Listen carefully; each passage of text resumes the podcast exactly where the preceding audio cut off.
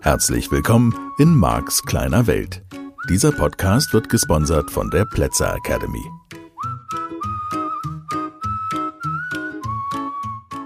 Ja, hallo, eine neue Woche. Hm. Schön, dass du wieder dabei bist, eingeschaltet hast. Es geht weiter um alles Mögliche Sprachliche, was Menschen beeinflussen kann, ein schöneres Leben zu leben. Hoffentlich. Und ähm, wir sind halt in der Phase, wo du das kennenlernst, in der ich dir die Sachen erkläre, die da zu erklären sind und die du und ich immer noch besser lernen und anwenden können. Also, wir waren bei der Wirkung von zwei Sätzen, die ich zusammentue, die nicht unmittelbar in Zusammenhang stehen oder vielleicht doch. Und dein Gehirn wird, wir haben das schon mit einzelnen Begriffen ausprobiert und jetzt sind wir bei den Sätzen, dein Gehirn wird auf jeden Fall davon ausgehen, dass es irgendeinen Zusammenhang zwischen diesen Sätzen gibt und dass die Sätze etwas miteinander zu tun haben und dass es die Aufgabe deines Gehirns ist, das sozusagen zu entschlüsseln. Jetzt sind wir natürlich auch an der Stelle, wo es um Meinungen geht, wo es um persönliche Veränderungen geht, in einem Coaching, in einem Training oder an anderen Stellen, vielleicht auch natürlich im Gespräch mit Kindern, mit Mitarbeitern, mit all dem. Da spielen diese Dinge natürlich auch eine riesige Rolle, sind wichtig. Und da gibt es jetzt sozusagen den nächsten Aspekt oder den nächsten Effekt. Je platter, je klarer ich Meinung sage oder Kommando, je direktiver ich kommuniziere, desto höher ist die Wahrscheinlichkeit, dass ich auf Widerstand stoße. Und ich vermute, dass wir alle das kennen, dass du das auch in deinem Leben schon erlebst zum Beispiel in der Beziehung, zum Beispiel mit Eltern, auch auf der Arbeit. Für ganz viele Menschen ist es eben so, dass wenn die Kommandos direkt gegeben werden, dass dann ein Widerstand sich breit macht. Und das ist nochmal zum Lernen ganz wichtig, nicht notwendigerweise ein bewusst gesteuerter Widerstand, sondern es ist eben eine unterbewusste Funktion. Wir nennen das Gegenbeispiel sortieren. Das ist ein unterbewusstes Motivationsprogramm, Motivationsstrategie im NLP. Das ist ein spätpubertäres Verhalten. Und nicht nur für Menschen, die das haben, aber insbesondere, bewusst aber, Menschen, bei denen dieses Gegenbeispiel sortieren Thema ist, die werden, wenn ich ihnen direkt Vorschläge mache, wenn ich ihnen direkt Kommandos gebe, mit sehr viel Widerstand reagieren. Das heißt, das Bewusstsein hat sozusagen einen Filter gesetzt und was immer diese Menschen tun müssen, werden sie versuchen zu vermeiden. Hausaufgaben könnten das sein in der Schule, irgendetwas lesen müssen, lernen müssen. Müssen ist für diese Menschen und ganz, ganz, ganz viele Gegenbeispielsortierer sind unter uns, ist etwas ganz Schreckliches. Das hört sich nicht nur schlimm an, sondern das ist sozusagen, das ist die Hölle. Müssen ist ganz schlecht. Und zwar ein bisschen abhängig davon, entweder wenn die das zu sich selbst sagen und genauso, wenn das jemand anders sagt. Es ist einfach nichts, was sie wollen. Und ein wichtiger Aspekt, wenn wir über hypnotische Sprachmuster, wenn wir überhaupt über Geschichten, über die Verwendung von Sprache sprechen, ist eben diese direkte Kommunikation, dieses direkte Ansprechen von dem, was ich will, wegzulassen und zu üben und zu lernen, diese Sprache eher indirekt zu verwenden. Wie gesagt, wir setzen das hier an dieser Stelle und ich insbesondere als Trainer und in meiner Arbeit und in meinem Beruf und natürlich auch privat, wir setzen das für positive Zwecke ein. Man könnte das auch für negative Zwecke einsetzen. Ich habe allerdings festgestellt, wenn Menschen das für negative, selbstsüchtige, zum Beispiel zur Bereicherung oder sowas einsetzen, und, und sehr manipulativ da ähm, agieren, dass dann das Unterbewusstsein des Gegenübers das eben schon mitkriegt. Also ich möchte hier unbedingt von den positiven Beispielen sprechen. Denn du gehörst vermutlich auch zu den guten Menschen. Und man kann natürlich nie ausschließen, dass irgendjemand diesen Podcast hört, der ganz böse Absichten hat.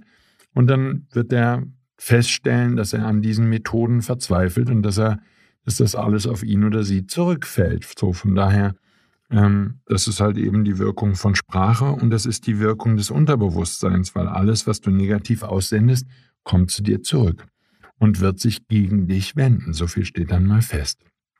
Gut. Ähm, und das kann manchmal ein bisschen dauern. Also von daher habe ich eine Empfehlung an dich. Ja, hab bitte, bitte, wenn du all das benutzt für dich, dann hab eine positive Absicht dabei.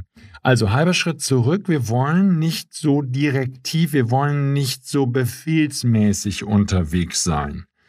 Und ähm, selbst wenn ich jemanden in Trance führe und sage, entspann dich, schließ die Augen, kann ich schon Widerstand haben. Und ich kann dir wirklich aus meiner Erfahrung aus dem Seminar berichten. Es ist wirklich trivial. Ich mache gerne abends eine Abschlusstrance, ein halbes Stündchen, dreiviertel Stündchen schicke ich die Menschen nochmal in einen schönen, entspannten Zustand, ähm, um natürlich auch das, was wir an dem Tag gelernt haben, was ich in den herrlichen Lasted Loops, in diesen schönen Geschichten erzählt habe, die neuen Fähigkeiten, unterbewussten Strategien, die ich installiert habe, um die nochmal zu integrieren. Und dafür sind Trancen unter anderem exzellent geeignet. Und ich würde jetzt mal sagen, sowas wie, schließ mal deine Augen und stell deine Füße nebeneinander auf den Fußboden. Ja, es ist ein direktes Kommando, es ist ein Befehl und ich bin dann nicht so sonderlich pushy. ähm, also schön, ne? Die, die jetzt Auto fahren, lassen natürlich die Augen bitte offen. Nur, ähm, ich empfinde das jetzt noch nicht mal als ein irgendwie übergriffiges oder wie auch immer Kommando, sondern ich sage einfach so, jetzt machen wir noch eine ganz schöne entspannte Geschichte hier zum Abschluss, ja, mal als Beispiel so aus meinem Alltag. Und mach mal bitte die Augen zu, also du jetzt nicht, ne, aber im Seminar wäre das dann, ne, und stell mal die Füße auf den Boden nebeneinander. Und da gibt es schon Teilnehmer, die dann, was weiß ich, zwei Minuten später die Beine wieder überkreuzen, sich also irgendwie gegen das Kommando wehren oder die irgendwann, das ist ja jetzt kein Kommando im Sinne von, ich zwinge die irgendwas zu tun, was sie auf keinen Fall wollen ja, und gegen ihren Willen. Aber es gibt dann Teilnehmer, die zumindest mal mit einem Auge blinzeln und ich habe die Augen geöffnet. Das heißt, ich kriege das mit. Ich bin dann blöd, ne? Ähm, es ist einfach nur super spannend, jetzt mal dies als Beispiel, zu erleben, dass das Kommando gebrochen wird. Und das kannst du jetzt natürlich beobachten, wo du willst, mit kleinen Kindern, die vielleicht mit ihren Eltern irgendwo im Restaurant sitzen oder bei dir zu Besuch sind oder so. Die Eltern geben ein Kommando und es dauert keine zwei, drei Minuten, bis das Kommando gebrochen wird. Und das ist zum Beispiel in der Kindererziehung ein Riesenthema, da wach genug zu sein, zu wissen, welches Kommando habe ich vorher gegeben, was habe ich dem Kind verboten, was habe ich dem Kind gesagt, was es nicht tun darf. Und dann darf ich dieses Kommando durchhalten. Nur es gibt eben diese These oder diese Tendenz, dass das Kind dieses Kommando versucht zu brechen. Und das ist nicht nur eine Phase, meiner Meinung nach, in der Kindheit, sondern das zieht sich praktisch wie ein roter Faden durch die Kindheit. Das Kind will auf eigenen Beinen stehen, will selber entscheiden, ob es das tut oder nicht. So, von daher, das ist so ein bisschen wie eine Hundeerziehung. Lieber spärlich mit den Kommandos umgehen, lieber ein bisschen zurückhaltend mit Kommandos sein nur die Grenzen, die ich setze und die Kommandos, die ich gebe, die eben durchhalten.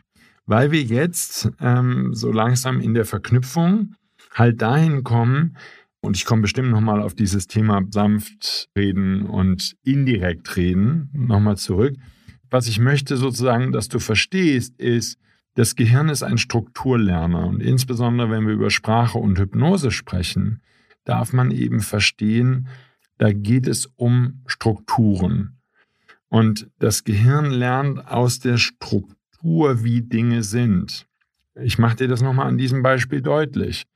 Hier wäre jetzt das Kind und das Kind äh, ist mit den Eltern im Restaurant und darf etwas Bestimmtes nicht tun. Habe ich zum Beispiel mit meiner Tochter neulich darüber telefoniert, die erzählte, dass sie bekannte Ehepaare oder Paare haben in ihrer Umgebung, die erlauben ihren kleinen Kindern, den zwei- oder dreijährigen, dass die mit ihren Händen bei Tisch im Wasserglas von Papa oder Mama rumfummeln dürfen. Im Wohlgemerkt. Und ich würde sogar bei am Wasserglas schon sagen, nö, das möchte ich nicht, das ist mein Glas. Also nicht, weil es jetzt mein Glas ist. Dieses Glas habe ich, zu diesem Essen ist das jetzt mein Glas, so ist der gemeint. So, und die erlauben denen das aber auch. Die Kleinen dürfen dann ruhig in dem Glas der Eltern rumpatschen und rummanschen mit ihren Dreckspfoten. Und da haben die Eltern nichts dagegen, weil die vielleicht den Konflikt scheuen, weil sie besonders liebe Eltern sein wollen. Sie wollen diesem Kind einfach ach, nicht diese schrecklichen vielen Grenzen aufzeigen. So, Jetzt nehmen wir trotzdem mal an, es ist gerade unpassend, das heißt, ähm, oder es gäbe irgendein anderes Thema, bei dem solche Eltern dann doch eine Grenze ziehen würden und sie würden sagen, nein, ja, ich bleibe jetzt einfach mal in meinem Beispiel, das kommt nicht in Frage, du fummelst nicht im Wasserglas rum. Ich wäre, ich bin konservativ großgezogen worden, ich wäre sogar so altmodisch, dass ich nicht mal wollen würde, dass meine Kinder, und das hätte ich ihnen auch nicht erlaubt, in ihrem eigenen Glas rumfummeln mit ihren Händen. Das ist ein Wasserglas. Und wenn da Trinkwasser drin ist, das wir trinken, dann ist das nur zum Trinken. Und solange mein Kind mit, dieser, mit diesem Glas nicht umgehen kann, hält das das auch nicht alleine. Ich würde auch nicht das Risiko eingehen, dass das ähm, ja jetzt mal ein bisschen mit dem Glas spielt. So, das kann man natürlich auf zweierlei Weisen machen. Man gibt dem Kind einfach immer nur einen Plastikbecher, sozusagen die amerikanische Lösung. Die trinken selbst als Erwachsene dann meistens nur aus Plastikbechern, damit die hinfallen können und nicht kaputt gehen. Das ist natürlich ganz großartig. Aber nehmen wir mal an, es wäre sowas wie mit Kultur und so. Und man würde doch aus Gläsern trinken wollen und würde den Kindern das auch beibringen wollen. Dann gibt es halt irgendwann die Phase, wo das Kind erwachsen werden möchte. Ist ja logisch, jedes Kind möchte gerne erwachsen werden. Und dann bringst du ihm eben bei, dass du das Glas Wasser hältst und dann kannst von mir aus mit seiner kleinen Patschehand das Glas mithalten und kann auf diese Weise üben, wie man ein Glas Wasser hält. Und dann bringt man das dem Kind bei. Halber Schritt zurück. Ich würde also meinem Kind, und das ist jetzt nur ein Beispiel, nimm bitte für dich die Beispiele, die für dich passen. Ich würde meinem Kind klar machen wollen, rummatschen mit Essen oder Trinken kommt nicht in Frage ähm, weil ich einen respektvollen Umgang damit möchte, weil es mir einfach wichtig ist. Ich möchte halt auch irgendwie nicht so unappetitliche Situationen am Esstisch haben. Ich bin so. Ja, kannst du ja jetzt denken, der Marc ist aber ganz schön altmodisch. Ja, da stehe ich zu. Ich bin so. Ich mag das gerne so ein bisschen mit ordentlich und servierte vielleicht auf dem Schoß. Muss jetzt bei einem kleinen Kind nicht sein. So, wenn ich allerdings jetzt das Kommando gebe, nein, du darfst nicht im Glas rumfummeln. Jetzt habe ich mir selbst eine Schwierigkeit geschaffen.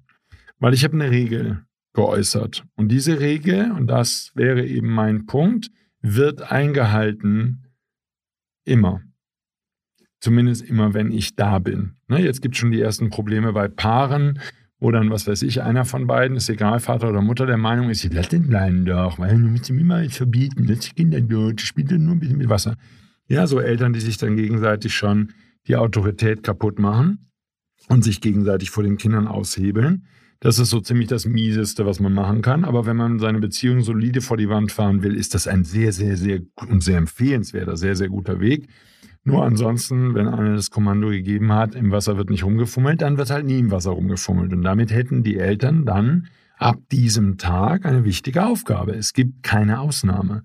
Das Kind fummelt nicht im Wasser rum, was im Trinkglas ist oder in irgendeinem anderen Getränk, was es gerade trinkt die Finger kommen nicht ins Glas. So, ja, es gibt eine Ausnahme, denkt jetzt der eine oder andere vielleicht.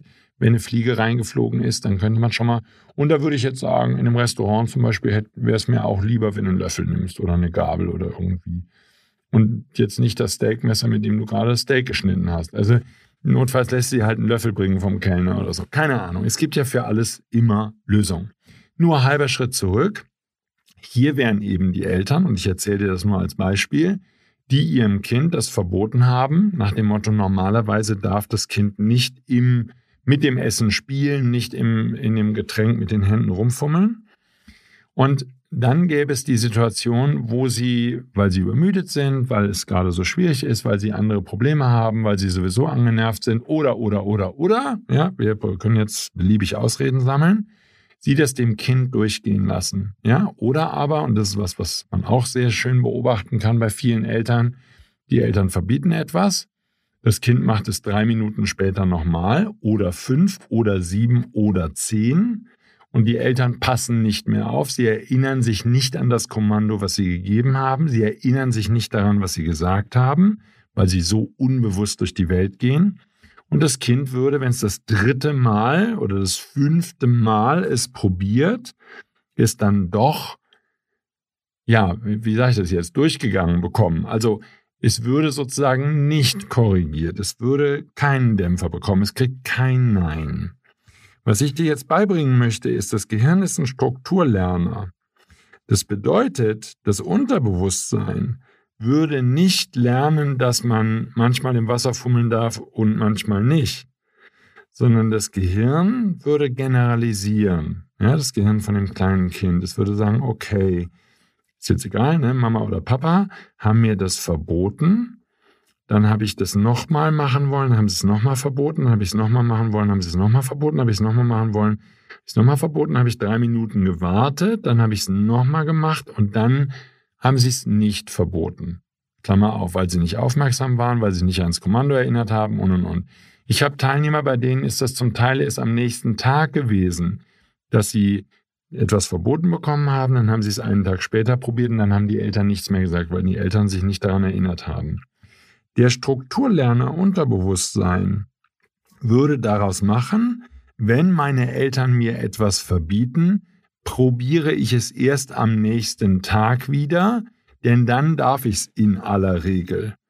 Und wenn das kleine Kind das an fünf verschiedenen Stellen hinbekommt und ausprobiert, dann hättest du sozusagen eine Installation gemacht, so würden wir eben neurolinguistisches Programmieren. Du hättest was programmiert in diesem Kind, aber eben ohne dein bewusstes Zutun, ohne dass es dir klar ist, hättest du eine Struktur installiert, sage ich jetzt mal so ein bisschen programmiertechnisch und ich mag den Namen nicht, ich möchte nur, dass du verstehst, worum es geht. Du hättest diesem Kind beigebracht, dass es mit allem durchkommt. Wenn es nur oft genug probiert, kannst du jetzt mal bei Eltern beobachten im Supermarkt oder so, die Kinder probieren immer wieder und das bedeutet, diesen Kindern ist irgendwann mal beim 30. Nachfragen irgendwas erlaubt worden. Das bedeutet, sie werden immer weiter machen. Es ist wie die Ratte im Käfig, klassische Konditionierung, die du dahin konditionieren kannst, dass sie 70, 80, 90 Mal auf diese Taste drücken muss, bevor sie eine Futterpille bekommt. Und du könntest die Abstände erhöhen. Die erste Futterpille kriegt sie nach einmal drücken, die nächste Futter, äh, Futterpille nach fünfmal drücken, die nächste Futter, Futterpille nach 20 Mal drücken.